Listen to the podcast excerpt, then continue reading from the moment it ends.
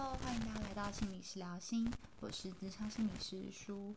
最近呢，我看了一部 Netflix 的影集，然后这部影集呢也一直都在排行榜上面，是《盲婚试验》（Love Is Blind）。那这个影集呢，为什么会那么吸引我的注意力？其实主要是我觉得它在这个过程中呢，让我看到了很多。嗯，爱情关系的建立，然后影响人际吸引的一些因素。那先简单介绍一下这个节目好了。这个节目呢，它是嗯一个真人实境的节目，就是制作单位呢找来了三十位那单身的男女，那他们呢是希望可以在还没有见面的情况之下，然后呢透过就是两个人隔了一道墙，还没办法看到对方的长相的情况之下，透过聊心、建立连结、聊天的方式，来去找到自己的真命天子或真命天女。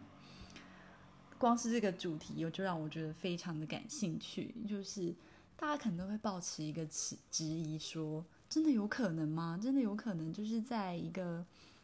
嗯完全素未谋面的情况下去跟。另一个人定下终身嘛，就是他们的目标是要在还没见面之前就订婚，然后订婚之后开始见面相处这样子。那不管怎么样，我相信这个主题应该已经掀起了蛮多人的注意，然后所以蛮多人对这个主题都蛮感兴趣的。那我自己是很快，就是大概花一个周末的时间就把这部。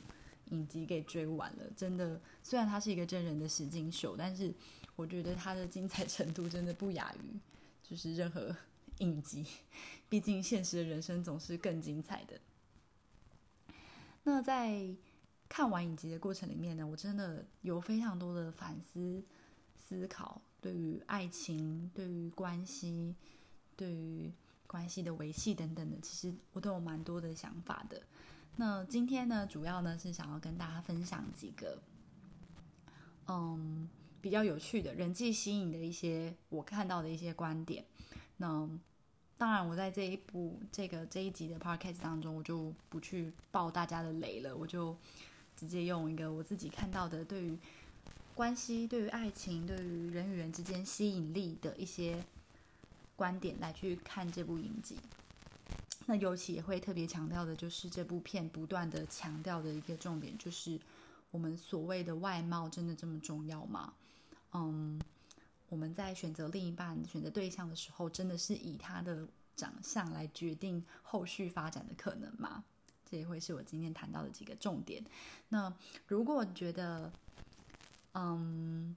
想要检视一下自己在人际关系中是否具有吸引力。或者是呢，也想看看自己在关系中，嗯，外貌所影响的程度，或者是你对于这个影集有一些延伸的想法，或许你可以在这一集当中呢，获得一些获得一些收获，这样子。OK，好，接下来呢，我就是会直接的开始进入到我想要分享的一个主题，就是大家觉得影响人跟人之间的吸引力的。因素有哪些呢？除了这个影集里面最强调的外貌之外，大家还有觉得透过就是哪些东西你会来决定说对方是不是有吸引你的注意力？他会不会是你去关注的一个人？OK，那我这边就分成几个可能影响你的吸引力的一个几个因素。然后大家可以一一来检视一下自己属于哪一个类别，然后在哪个因素之下呢，影响你的程度可能比较深。OK，好，第一个呢，就是其实每个人所感受到的亲和的需求程度是有非常大的落差的。这句话是什么意思呢？就是虽然人是一个社会性的动物，那我们理应的都会想要跟其他人接触。然后并建立关系、维持关系，这就是所谓的亲和需求。但是每一个人的亲和需求的程度是不太一样的，你就会知道说，身边有些人就是非常的喜欢热闹，非常的喜欢，就是一群人很欢乐的住呃在一起很开心这样子，但是你也会发现有些人就是喜欢默默的，喜欢自己一个人独处，然后甚至是尽量避免跟其他人互动的，安安静静的度过一个周末这样子。所以这边呢就可以大家邀请大家来思考看看，你觉得你自己的亲和的需求程度是偏高还是偏低，还是适中的？就是。嗯，有时候会想要跟一群人聚在一起，但有时候也需要自己独处的空间。OK，所以首先关键就是你喜不喜欢去跟其他人亲近，这就是一个人际吸引的很关键。如果你本身就已经不是一个这么喜欢一群人聚在一起的人，那你本来就也比较没有什么机会去吸引到其他人的注意力嘛。OK，嗯，其实曾经也有心理学家去整理说。嗯，人的亲和需求背后的一些动机是什么？有些人在跟别人互动的过程中，就可以得到一些正向的刺激嘛，觉得在这个团体里面，我是有非常愉悦跟开心的感觉的。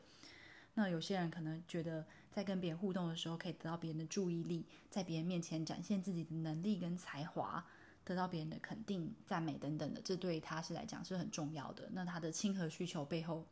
就有他自己的动机。那也有可能是在情情绪上的支持，就是就是你当你在特别难过的时候，才会去想要找别人。那平常没事的时候，你通常都喜欢自己一个人独处。那也有可能背后的需求的动机是一个比较，就是你当自己在处在一个好像有点不确定，哎，我现在是什么样的状态，不太确定的时候，你可能会想要去问别人说，哎，那你觉得怎么样？来去。来提供一个讯息，来让自己知道说自己目前是处于一个什么样子的位置。那这边跟大家分享一个很有趣的，就是我以前在学习的心理学的时候，一个很有趣的实验，就是曾经有一个心理学家他做了一个这样的实验吼，他这个实验呢，就是把所有人就分成两组，那他这两组呢，一组就告诉他们说。哦，等一下，我会给你们电击哦。那电击的这个电击会非常非常的痛哦，你们要有心理准备哦。这个痛可能造成一个很永久的伤害哦，就是用一些非常可怕的话语来让他们很紧张、很焦虑这样子。那另外一组就是跟他们讲说，哦，这个电击其实不太会有影响啦，就是很轻松啦，就眨一下眼就过去了，完全几乎不会有任何痛的感觉，让他们几乎觉得就是没有什么焦虑的感觉。那。在这个实验当中呢，就是他们就这个主要的这个实验心理学家呢，他想要做的实验是整个情境的设定会不会去影响人跟人之间的情境呃亲和的需求。那很有趣的实验结果就是是这样子的，就是他发现高焦虑组，当时就是你被告知说等一下电击会很严重的组别，他们呢就是。更倾向于说，我有同伴跟我一起好了，然后就是，呃，那我可不可以跟别人一起？那第一焦虑组呢，他们觉得，啊，这个情境不是很可怕，所以我一个人就可以了，我不太需要去跟别人同一组，哦，跟有人一起跟我一起陪伴接受这个电击。OK，所以从这个实验里面，你就可以发现一件很有趣的事情，就是当我们在一个很紧张、很焦虑、很害怕的时候，通常是会想要去跟别人。靠近的，你会会希望有人跟你一起有个依靠，你会觉得比较安全、比较安稳。那当这个情境可能是一个很安全、没有什么担心、没有什么害怕的时候，你就觉得一个人也无所谓，甚至一个人更好。OK，这就让我想到这个实验。其实那时候我在学习的时候，我就想到一个，好像有人说，就是哎，你啊第一次约会就记得。带你的伴侣去看一场就是恐怖电影，那因为那个情境很可怕嘛，所以他就会很自然的想要跟你很靠近、很靠近、很靠近，就会有产生那个亲和的需求，所以你们自己自然可能关系就会达到另外一个境界。OK，所以这样想起来，其实这个也许真的是有一些实验的基础背景在后面，就是我们的亲和需求，我们在跟别人靠近的需求是。受到情境所影响的哦，就是什么样的情境会影响我们想不想跟别人靠近？如果你今天真的很想要跟某一个人靠近，也许有机会去创造一个比较焦虑的情境，那会让大家不自觉的可能想要更靠近一点，互相取暖，找到同伴安慰的感觉，会让大家觉得比较放心。OK，那这个同样处境的人一起作伴啊，来进行一个社会比较，然后也可以让我们的本身的焦虑可以降的比较低一点点。OK，那除了刚刚讲到说每个人本身的亲和需求本来就是不一样的之外呢，再来第二个很重要的影响人际关系之间的吸引力的就是时空的接近性。那这个其实还蛮好理解的，就是当两个人的时间空间都是比较靠近的时候，当然就很自然的比较能产生一些吸引力。你很难去跟一个哦在离你超级百里远的地方的人建立一个关系，或者建立一个吸引力。那这边就一定会讲到一个我们学心理学就一定会讲到的单纯曝光效果，就是当一件事情、一个人。一个人事物出现在你面前，不断反复的出现在你眼前的时候，你就会不自觉的对他的正向的评价跟好感会慢慢增加的一种现象，就是所谓的单纯曝光效果。那现在其实我们很多的路面路上的一些广告啊，是各种五花八门的一些广告，其实都是基于一个单纯曝光效果。因为啊，你有印象这个牌子，你看过它，你就觉得哦，它也许是一个蛮有名的牌子，那就会可能给他一个。正向的评价，那其实这个实验就是也是他有一个很有趣的实验过程，就是有一个心理学家，他就把很多的中国字给一些完全不认识中文字的外国人受试者看，然后并他们让他们判断说，哎，你觉得这个字是好的字还是坏的字？然后就不断的播放各种不一样的中文字，结果他们的实验结果非常有趣哦，他们的实验就是。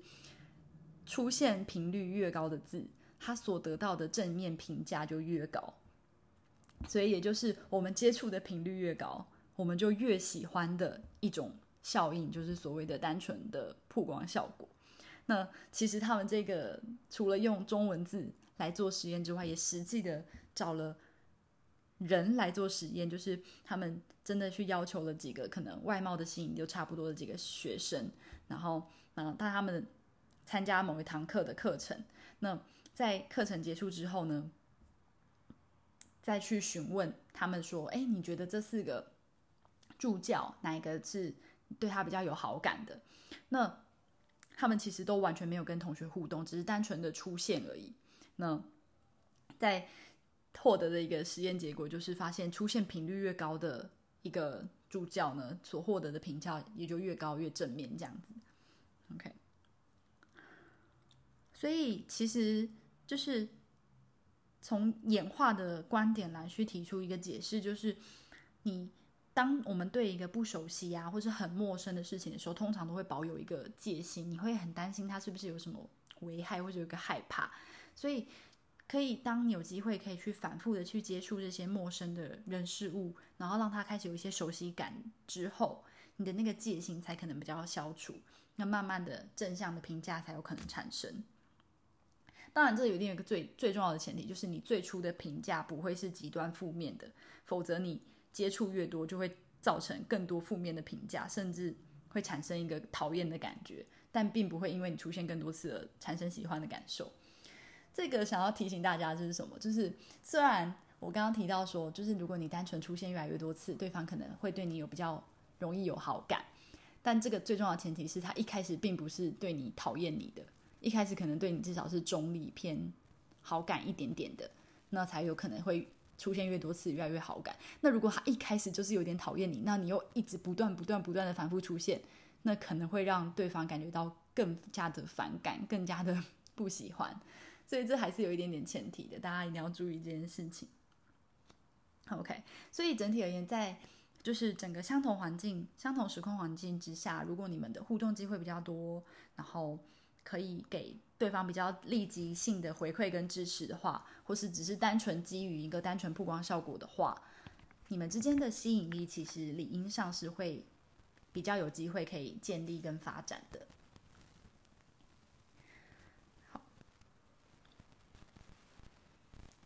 那接下来呢，分享第三个，就是人跟人之间吸引力的关键，就是所谓的外貌。那外貌的吸引力呢，几乎可以算是我们觉得最理所当然，或是觉得最第一印象去决定这个人想不想跟他靠近的一个关键吧。那也是我在看这个 Netflix 的呃盲婚试验这个影集里面感触最深的一件事，就是尽管已经设计了一个这么这么不看外貌的一个试验，但是好像外貌这件事情还是多多少少的去影响我们对一个人的观感跟评价。那甚至也影响到后面关系的建立。那讲到这件事情，其实也还是有一点点的，嗯，你不会说想要去否定这件事情，因为这件事情几乎就是大家已经是很肯定的一件事情。只是你会去更加的思考说，外貌这件事情对我们的重要性跟意义到底是什么？为什么这件事情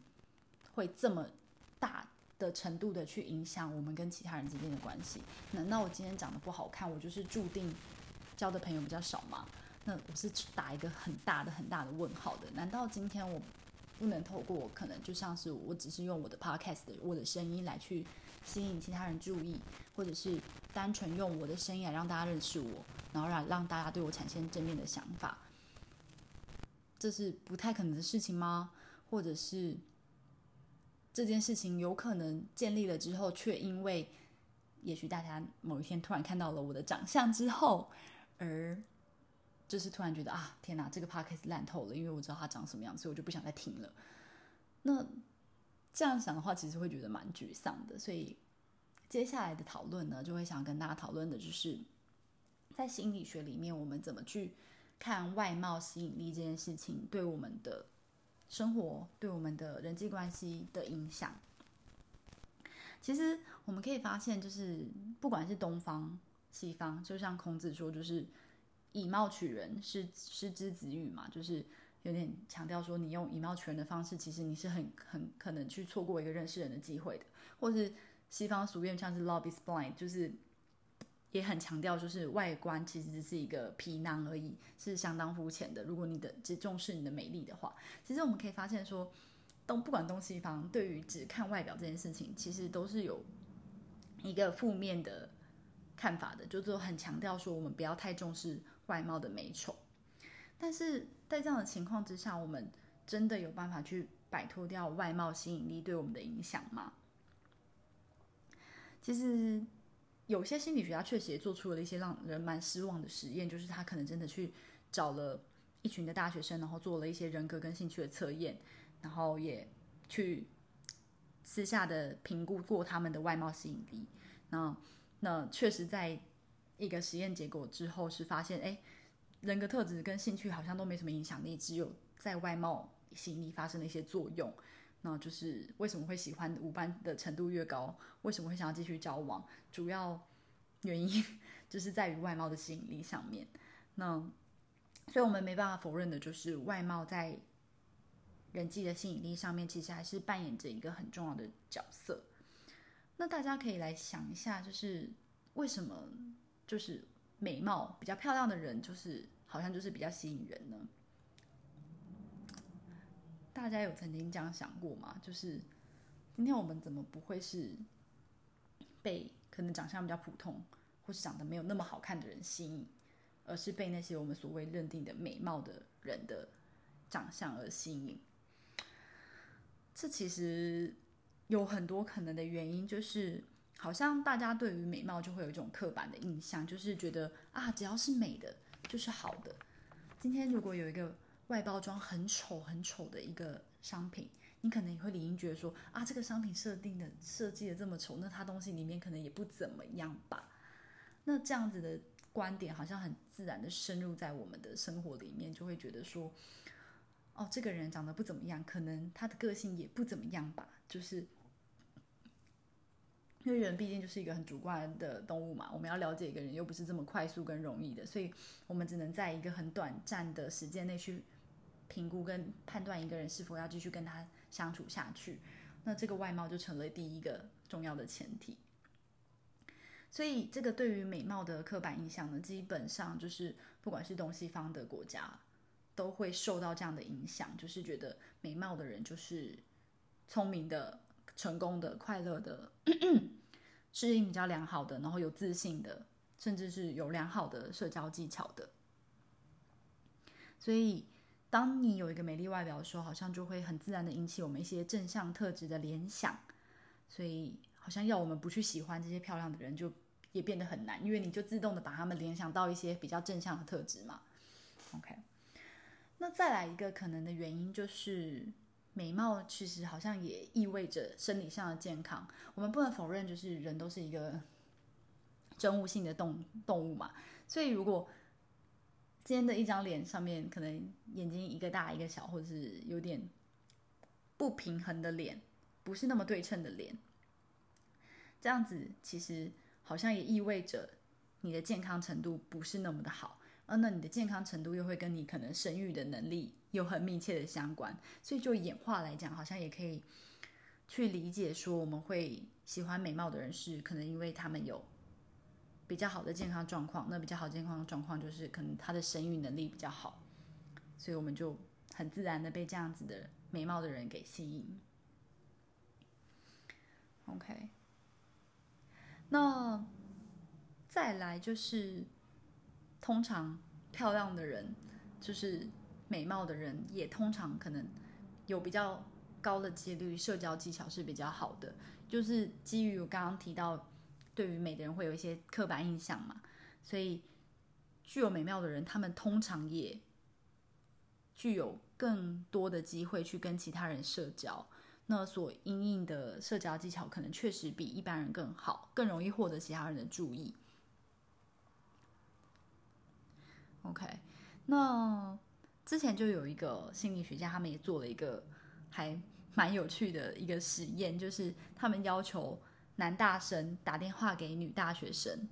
然后他们在打电话之前啊，就先给这些男生看了一下对方的照片，还有一些资料。但这些照片啊，其实是事先都已经挑选安排好的，但是并不是对方真正的长相。然后这个实验实验者啊，就心理学家，他就是借由这种操控。对方的外貌吸引力，这样子，那整个电话的交谈就是其实都被录音的，然后再请公正的第三方来进行评估。那结果就发现很有趣，就是男男大学生认为他们是在跟美丽的大学生通话的时候，他很自然的就觉得说，哦，他们的声音比较有礼貌啊，也比较亲密啊，而且感觉好像比较亲切、比较活泼。诶 o k 所以就是。这些可能美丽的人，或是之所以他会觉得她很漂亮，或是具有社交技巧，可能很大部分原因是因为我们跟他们的互动方式所造就的。就是因为我们已经觉得她是一个很漂亮的人了，所以你会很自然的觉得她是一个很会社交的人，然后讲话也比较亲切跟活泼。然后我们会觉得，其实那个关键是我们已经选择了用一个什么样的互动方式跟他们对话，而并不是他们真的拥有更高的社交技巧，这也是一个可能性。这样子，OK。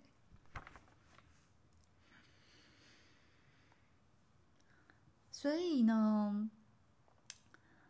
我们刚刚讲到了，就是外貌对我们人际关系的一个吸引力。但其实，就是好像这样看起来会觉得，就是哎，美丽的人好像就是不管怎么样都占尽了优势，就是觉得好像不管怎么样他们都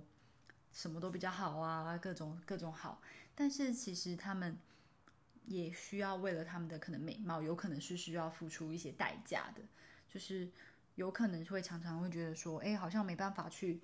肯定自己真实的能力，因为他们不确定他们来自他人的赞美到底是基于自己的工作的表现，或是只是再次反映了他们外貌上的优势。所以也有曾经有心理学家就研究说，就是为什么美丽的人可能反而有更不稳定的自尊，因为他就觉得啊，我的自我价值感好像是建立在一个外貌的基础上。那有一天如果我很老老了，我不再漂亮了，我不再不再美丽了，是不是我拥有的这一切都会这样不见？那带来的代价，可能就是为了要维持这样子的漂亮的外在而带来的一个压力。就是美丽的人最怕说：“哎，你今天怎么好像看起来比较累啊？你今天看起来好像嗯比较没有那么有精神，所以可能要花更多的时间跟心力去努力的维持自己的外表，去符合别人的期待。那有时候这些的努力，可能甚至还要付出一些健康的代价，可能像是一些艺人啊，为了要就是吸引更多人的注意力，然后去得到厌食症或贪食症的比例，可能就会比一般人高很多。所以谈到这边呢，我们不能否认的一件事情，就是外貌的一个美丑标准，在人跟人之间的互动当中，确实是占了一个非常重要的影响因素。但是，回归到所谓美丽的标准是什么？就是虽然我们都讲到美丑美丑，但是那标准是什么呢？就是如果我们今天就是看待美丑的方式是有一个一定的，或许我们会觉得更加的、更加的没有办法。没有办法去改变什么的感觉，但是如果我们今天，如果我们今天的美丑标准已经变得更加的弹性、更加的多元、更加的包容、更加的丰富的话，会会不会这样子的外貌的吸引力、影响力就会变得小一点点呢？嗯，这是我提出来的一个疑问啦。那我本身其实也是打一个问号的，就是。嗯，当你看到一些开始有一些广告呈现的美丑定义不再是我们过去认定的美的样子、丑的样子的时候，你的心里的那个价值观跟你心中的那把尺是有逐渐的在去接纳那样子的不一样吗？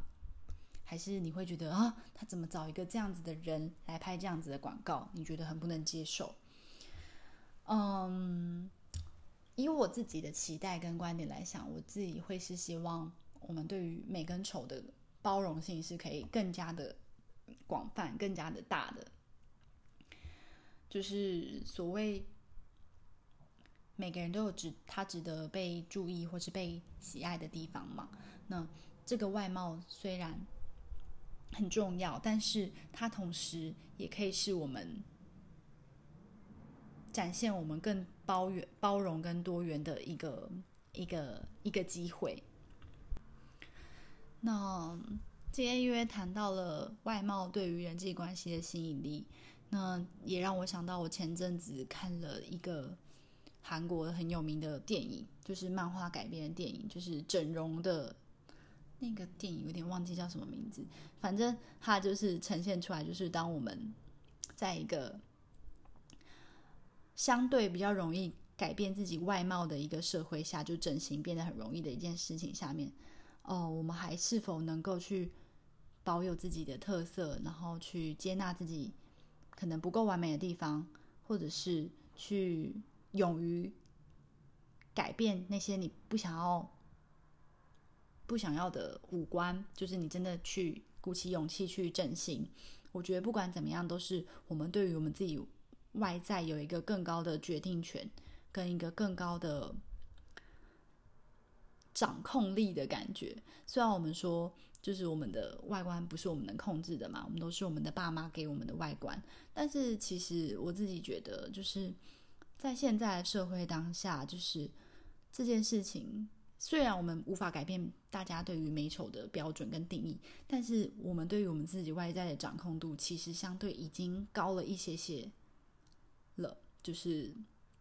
我们有机会可以去透过。化妆打扮，或是改造自己，甚至去整形，来去调整成自己喜欢的样子。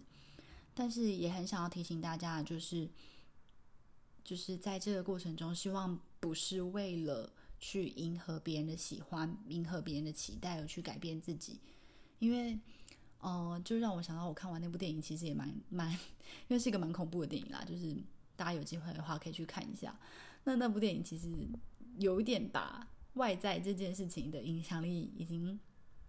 放大到一个极致，所以就是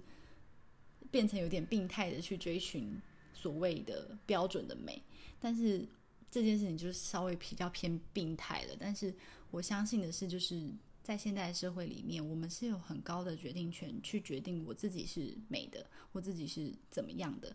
那是我们自己是有一些掌控权跟决定权的，而不是单纯的依靠在一个依靠在一个单一的文化跟标准之下。就像我之前很常听到别人说，诶，亚洲喜欢的脸孔跟嗯，可能美洲喜欢的脸孔就是完全不一样的脸孔。你这样子的外在标准在这里可能并没有那么受欢迎，但是到换到了另外一个地方，会有其他人懂欣懂得欣赏你。那我觉得，不管你在哪里，不管你希望获得谁的吸引，或是谁的喜欢，最重要最重要的一件事情就是相信你自己是有一些掌控权的，相信你自己是可以有所。改变跟有所觉察的，就是对于你自己所长的样子，你是可以掌握的，你是可以试着去接纳跟喜欢的。我觉得这个比所任何的标准啊，或者是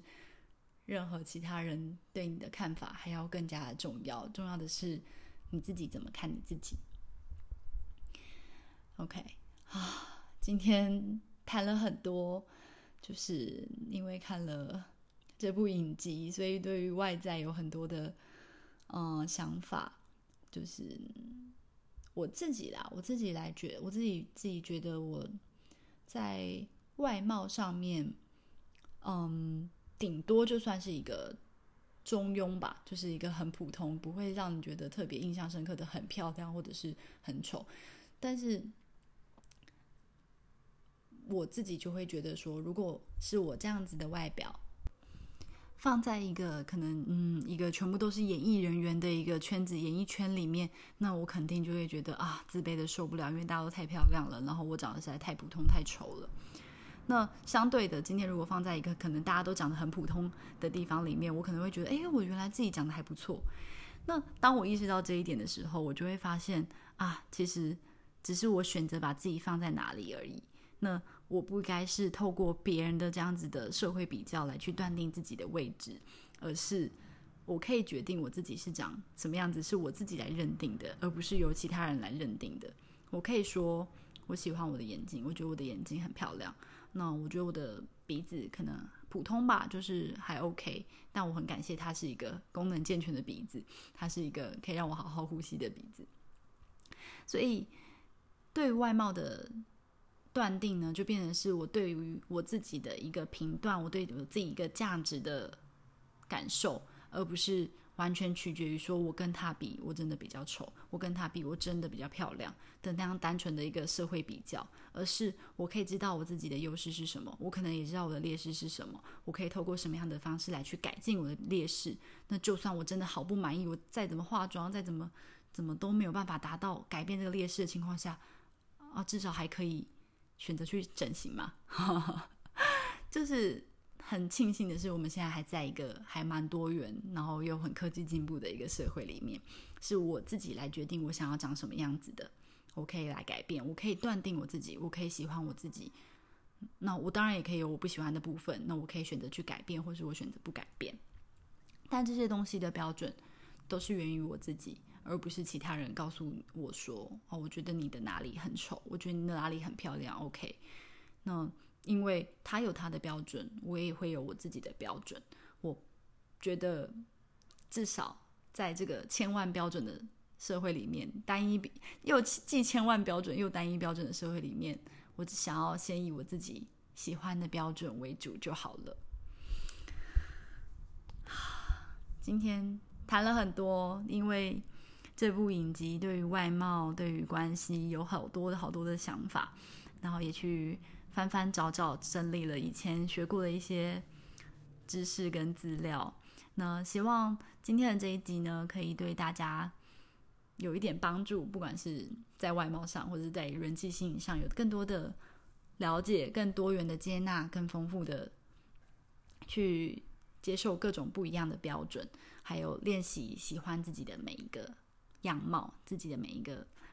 嗯，五官自己的身材自己的，啊，学会用自己的标准去断定自己，而不是其他人的标准。好，今天的分享呢就到这边告一个段落了。那我最近呢也开启了我的新的 IG，如果大家有兴趣的话，可以去追踪一下。然后，哦，我有看到有就是有人留言给我说，就是麦克风有爆音的现象哦。关于这点，我真的非常的抱歉，因为就是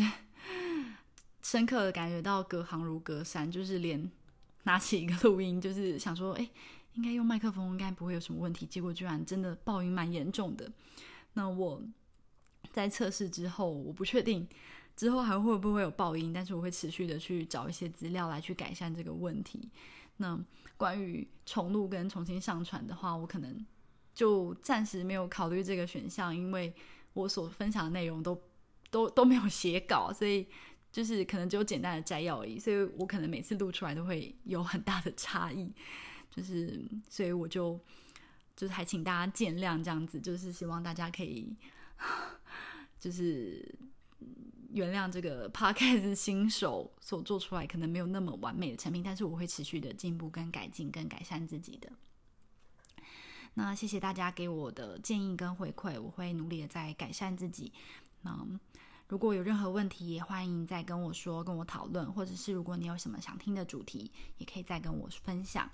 那我们今天的分享就到这里喽，谢谢有愿意听我 podcast 的你们，就是你们的收听真的是我录音的一个很大的动力，真的很谢谢你们，拜拜，下一集见喽。